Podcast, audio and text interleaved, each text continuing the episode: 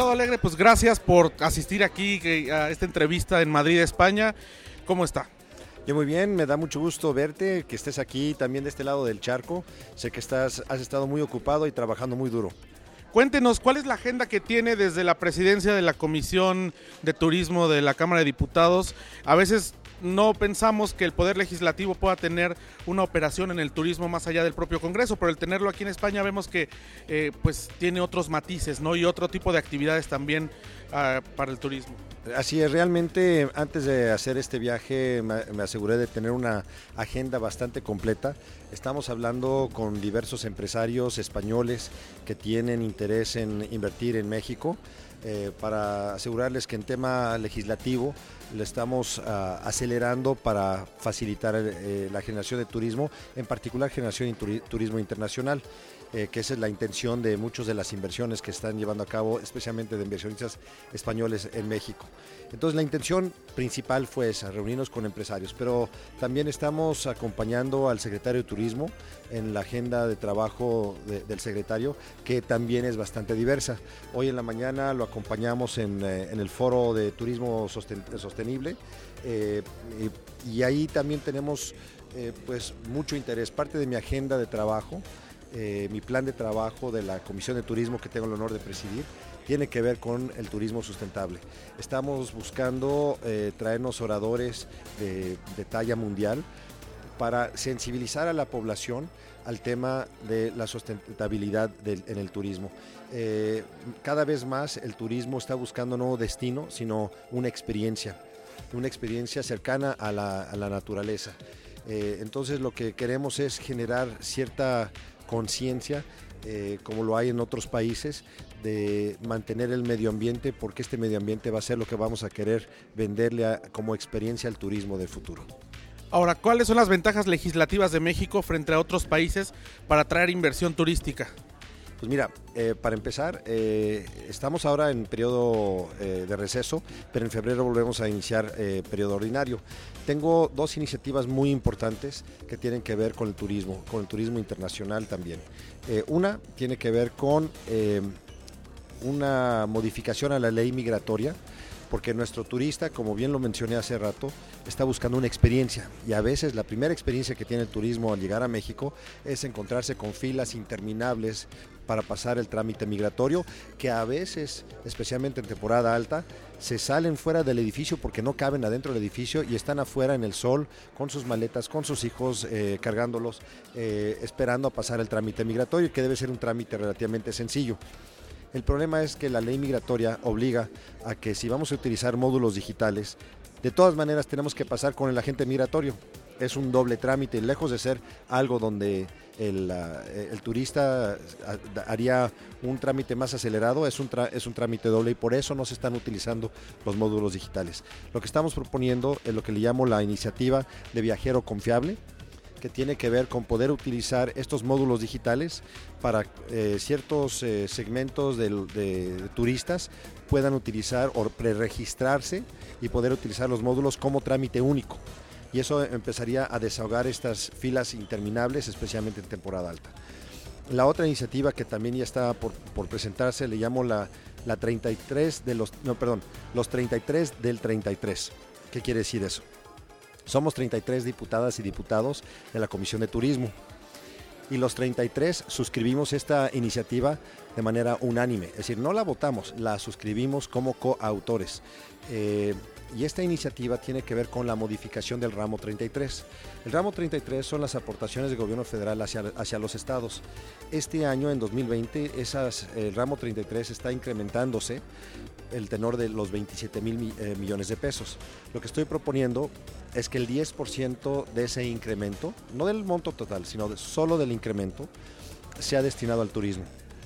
Eh, entonces estamos preetiquetando 2.700 millones de pesos para el sector turístico para ser ejercido ejercido por los estados, es decir, para promoción turística, para infraestructura turística y pueblos mágicos en las diferentes entidades federativas. Esta iniciativa fue firmada por todos los diputados y vamos a presentarla también iniciando sesiones como Comisión de Turismo. En la medida que estén todos los eh, diputados eh, presentes, la subiríamos. Y fíjate lo interesante de esto. Seríamos de todos los partidos, y de todas las regiones del país, porque no hay entidad federativa en México que no tenga un tema turístico. Y esto es de interés para todo México. ¿En algún momento se ha planteado, como resultado del presupuesto que se elaboró para este año, el tener una asignación o una mayor asignación en caso que ya lo haya para el Consejo de Diplomacia Turística? Sí, fíjate que nosotros propusimos una modificación al, presupuesto de egresos federales para que Sectur tuviera un recurso para aportar. Sin embargo, esta modificación no fue aceptada. Eh, yo creo que esta modificación que estamos proponiendo hacia el, ah, ramo 33 va a tener un efecto, si no al, Consejo de Diplomacia, sí para los estados, para que los estados puedan promoverse sin, eh, de manera independiente con estos recursos adicionales. Ahora, ¿cuál ha sido el apoyo de la Comisión de Turismo? Porque sabemos que ha habido gestiones por parte no solamente de usted, sino de los diferentes diputados que le integran para auxiliar a los estados en este nuevo modelo turístico sin el CPTM, como ha funcionado eh, pues a partir del año pasado y como está funcionando este año. Pues recordémonos qué es lo que era y qué es lo que no era el CPTM. Recordémonos que el CPTM en los últimos dos sexenios eh, gastaron casi 40 mil millones de pesos. ¿Y cuáles fueron los resultados de ese gasto? Fue, nos pusieron en eh, lugar número 15 en captación de divisas, cuando antes, en 95, cuando no existía el CPTM, éramos el país número 9.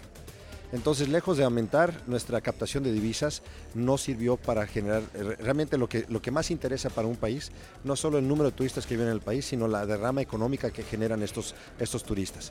Eh, el CPTM realmente era mucha simulación y a final de cuentas era entregarle a un tercero la promoción turística, es decir, el Estado de Quintana Roo, vamos a ponerlo como ejemplo, conoce mucho mejor a dónde gastar su dinero de promoción que un tercero llamado un CPTM. Porque ahí tenían el tema del paripasu, donde el CPTM aportaba un peso y el CPTQ, que es la versión quintanarroense del CPTM, este aportaba otro peso y uno pensaba que con dos pesos ibas a comprar eh, tú aportabas uno, pero te días dos pesos para comprar publicidad. Pero ¿qué es lo que sucedía? El CPTM contrataba una agencia publicitaria en México, que posteriormente tenía otra agencia publicitaria en Estados Unidos, y esa ah, subsecuentemente eh, eh, le daba la publicidad a otras agencias. Esos dos pesos se convertían en 30 centavos de publicidad. Era más económico o más eficiente que el CPTQ comprara directamente en sus mercados emisores con quienes realmente quieren ejercer ese dinero y ese peso sería gastado en un peso, eh, eh, se convertiría en un peso en promoción. Entonces, eh, la intención de lo que era el, el más bien lo que era el CPTM, aunque tal vez si no hubiera existido lo estaríamos inventando hoy, pero volveríamos a caer en la misma falla, eh, falla, que le estaríamos entregando nuestro negocio a un tercero. Los estados son quienes mejores, mejor conocen cómo promover su destino y por eso estamos haciendo esta, esta modificación al ramo 33 para que el, parte del dinero del ramo 33 ya vaya preetiquetado hacia hacia el turismo y que sean los estados que determinen cómo gastarse ese dinero. Finalmente, diputado, pues eh, vemos que tiene una agenda cargada. Cuéntenos un poco las demás labores que estará haciendo, no solamente dentro de Fitur, nos dice que también algunas actividades fuera de la feria. Sí, efectivamente, mira, hoy tuvimos una reunión, acompañé también al secretario, una reunión con ACETUR. ACETUR es una organización sumamente importante en México en tema turístico. Es la Asociación de Secretarios de Turismo de México, donde participan todos los secretarios de turismo de todos los estados. Y eh, eh, hoy tuvimos una reunión donde hicimos, se hizo un balance de qué es lo que sucedió en 2019 y qué es lo que viene para 2018, en 2020 eh, en particular por el, por el Ejecutivo. pero además, fíjate que tuvimos una conversación con la embajada que hoy desafortunadamente recibió una lamentable noticia de una pérdida de su madre eh, y por lo tanto se tuvo que regresar hoy mismo a México.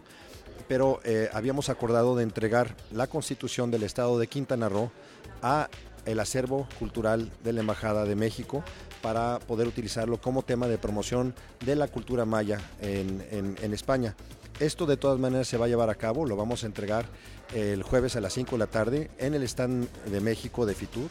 Eh, en presencia del propio secretario de Turismo. Esperamos también contar con la presencia del gobernador Carlos Joaquín, además de diversas personalidades que también están asistiendo aquí. ¿De qué se trata esto? Se trata de dar a conocer mejor, porque mira, el, tren Maya, se le dice, el tren del presidente es el tren Maya, nuestra riviera es la riviera Maya.